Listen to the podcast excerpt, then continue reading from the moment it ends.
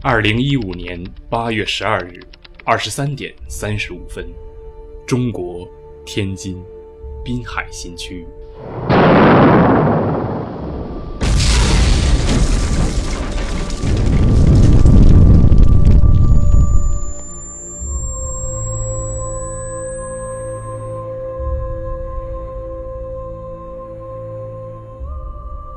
这几天，无论是微博还是微信，大家都在时刻关注着，关注人员伤亡，关注消防官兵。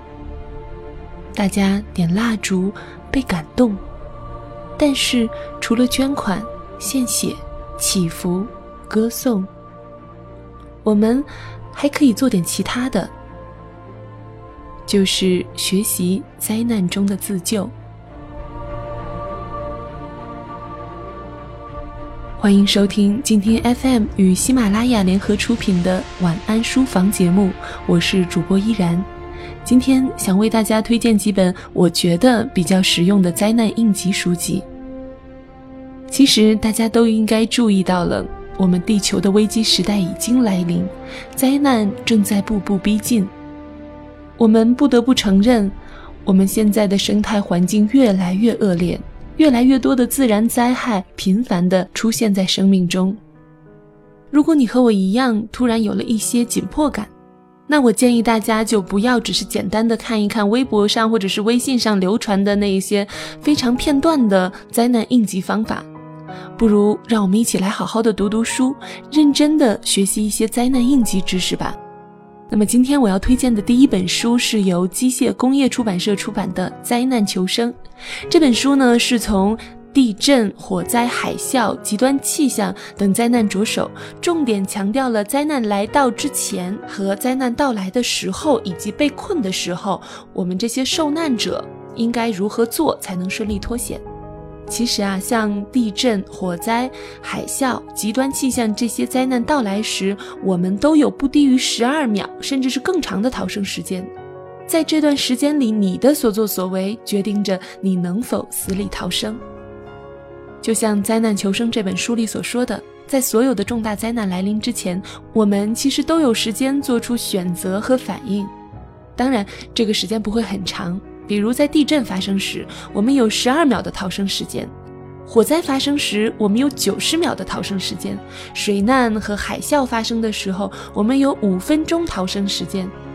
也就是说，在这样短短的时间内，要第一时间做出反应，几乎应该是出于一种本能，因为你没有时间回想和思考。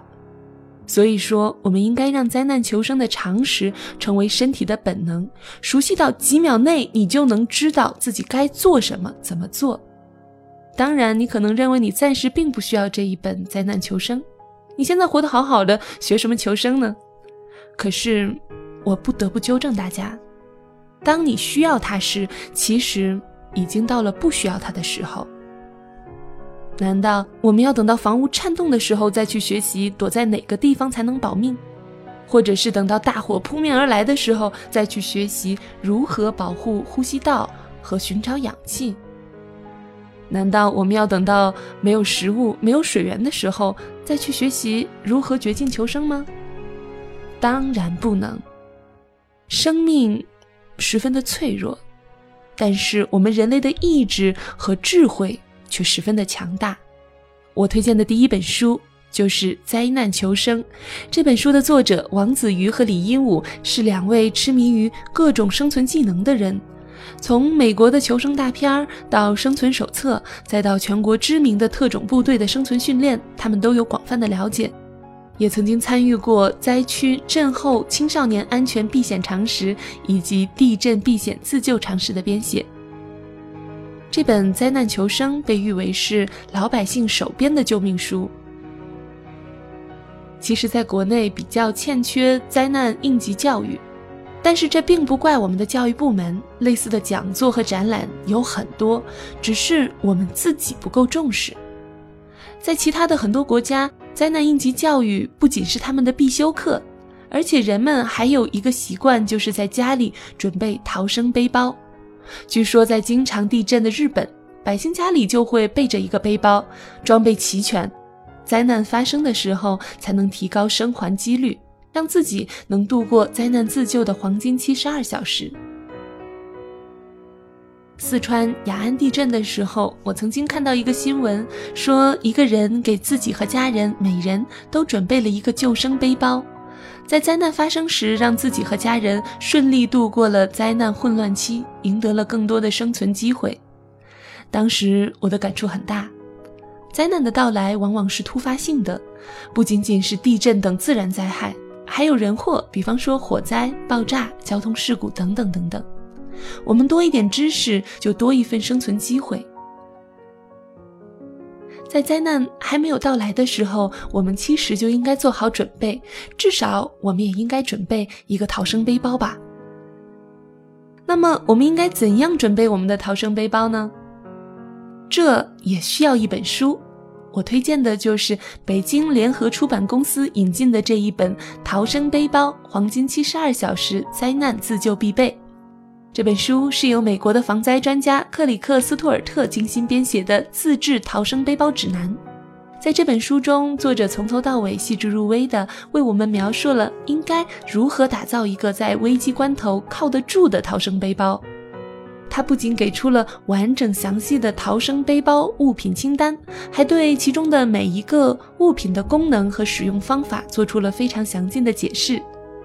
最难能可贵的是，我还在这本书中读到了作者多年在户外生存实践中总结到的经验之谈，非常具有参考价值。这本书的前面部分说的是如何准备一个逃生背包，是为了灾难来临可以自救。后面说的是怎么使用各种工具和一些求生技巧，还告诉你在野外什么动物可以吃，什么有毒，甚至详细到军工级别。我觉得这是一本比较实用的书，不过里面说到的一些东西在中国采购起来也比较不容易，要花一点时间。但是书里面有大量的插图，图文并茂，理解容易。听众朋友可以根据中国的国情，以这本书作为参考。制作出适合自己和家人的逃生背包。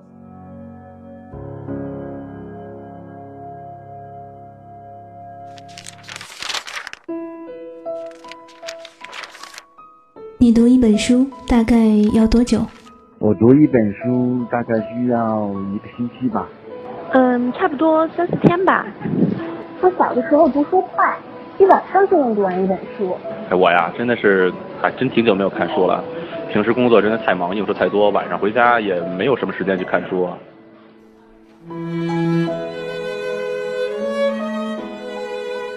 一本书到底要读多久？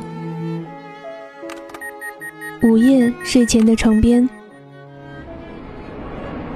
拥挤的地铁街头，翻开一本书。每周日晚就在喜马拉雅晚安书房。和你一起睡前听完一本书，享受一段悠然的小时光。本节目由喜马拉雅网与静听有声工作室联合制作播出。静听观点，不止文艺。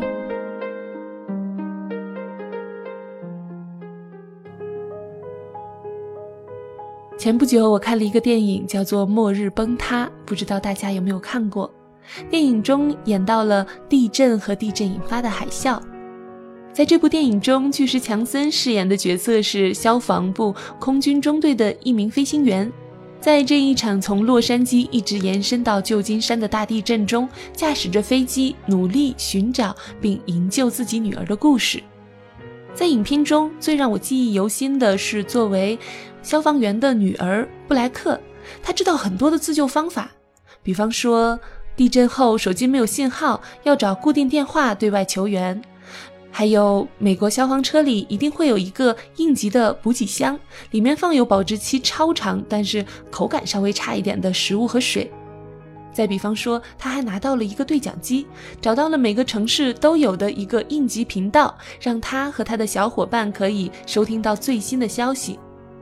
而当他的小伙伴惊讶于他是怎么知道这些的时候，他解释说：“因为他有一个当消防员的爸爸。”可是，在现实生活中，我们可能大部分人都没有当消防员的爸爸，或者说我们自己不是消防员。那么，我们的孩子要怎样获得这样的灾难逃生知识呢？上面推荐的两本工具书可能并不适合玩心比较重的孩子们来看，而下面我想要专门推荐的书是给孩子们推荐的，由接力出版社引进出版的《灾难求生》儿童小说。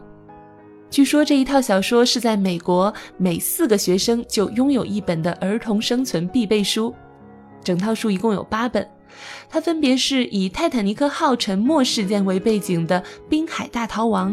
以九幺幺事件为背景的《摩天大楼惊魂时刻》，以美国南北战争格里斯堡战役为背景的《战火重生》，以旧金山地震为背景的《地震夜的新生》，还有以飓风卡特里娜为背景的《飓风里的少年与恶犬》，以二零一一年日本海啸为背景的《走出海啸阴影》，以珍珠港事件为背景的《空袭中的黑色眼泪》。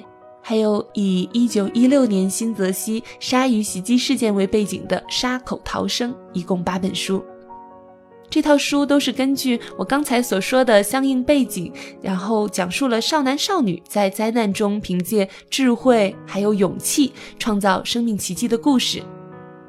整套的小说呢，都是以历险记的风格来写的，所以很容易吸引孩子们来看。在这里，我还想特别的介绍一下这一套灾难求生儿童小说的作者劳伦·塔西斯，他是美国学者出版社的一名资深编辑，创作过多部儿童文学作品。他为了创作灾难求生儿童小说，投入了全部的精力还有爱心。在正式写作每一本书之前，他都会阅读大量的历史文献资料，并去事件发生地点进行实地考察。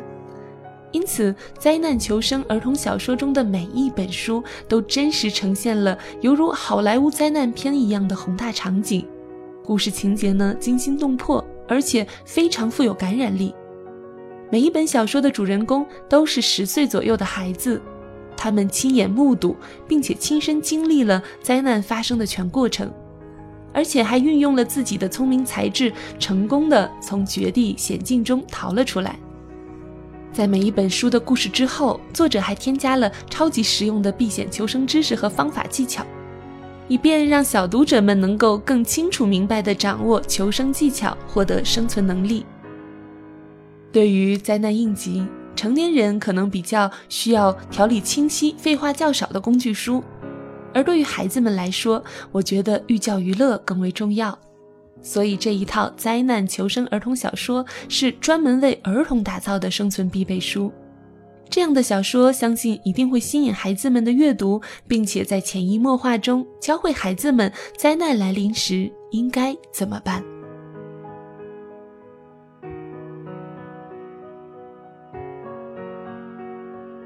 以前我听过这样的一个故事，在一个小村落里下了一场非常大的雨。洪水开始淹没全村，所有的人都在想办法逃生，只有一位神父在教堂里面祈祷，求神来救他。不久，一个救生员驾着小船来到教堂，对神父说：“神父，赶快上来吧，不然洪水会把你淹死的。”神父说：“不，我深信上帝会来救我，你先去救别人好了。”过了不久，又有一个警察开着快艇过来，说。神父啊，快上来，不然你真的会被淹死的。神父说：“不，我要守住我的教堂。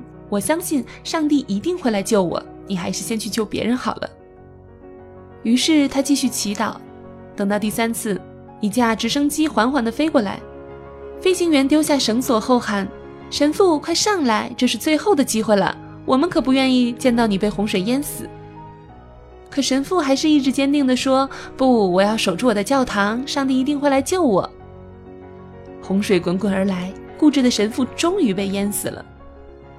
神父上了天堂，见到上帝后很生气地质问说：“我终生奉献自己，可是为什么你不肯来救我？”上帝说：“我怎么不肯救你呢？第一次我派了小船来救你，你不要。”第二次，我又派了一个快艇去救你，你还是不要。